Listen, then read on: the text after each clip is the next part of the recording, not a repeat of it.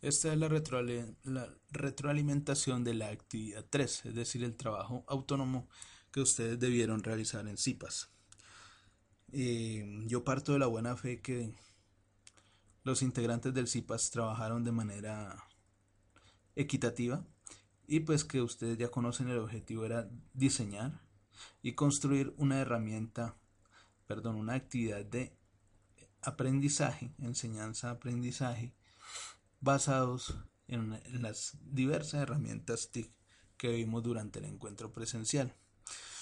Eh, ustedes recordarán que durante el encuentro yo les mencioné que la actividad debía llevar un alto rigor pedagógico, es decir, debía estructurarse de manera que el estudiante tuviera una orientación clara, muy precisa acerca de lo que debía hacer y debía estructurarse con un propósito, con un fin con una finalidad, con una intención.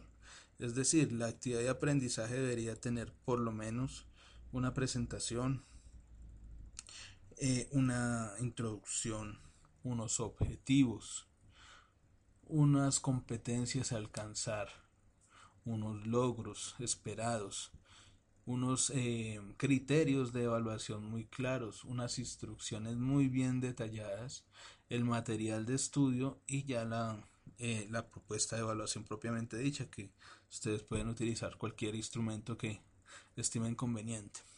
Si bien es cierto que el CIPAS adquirió un dominio, digamos, suficiente de la herramienta TIC-Wiki, porque veo que trabajaron sobre ella, hicieron embebidos, eh, colgaron material. Eh, creo que faltó un poquito más de rigurosidad en la elaboración pedagógica de la actividad de aprendizaje. Resalto eh, el manejo de la herramienta, esto es nuevo para ustedes, me agrada mucho que lo hayan, hayan empezado a incursionar en este tema y para la próxima ocasión tengan en cuenta los planteamientos que se hicieron en la guía de aprendizaje y en el material de Cabero en cuanto a la estructuración pedagógica de una actividad de enseñanza-aprendizaje.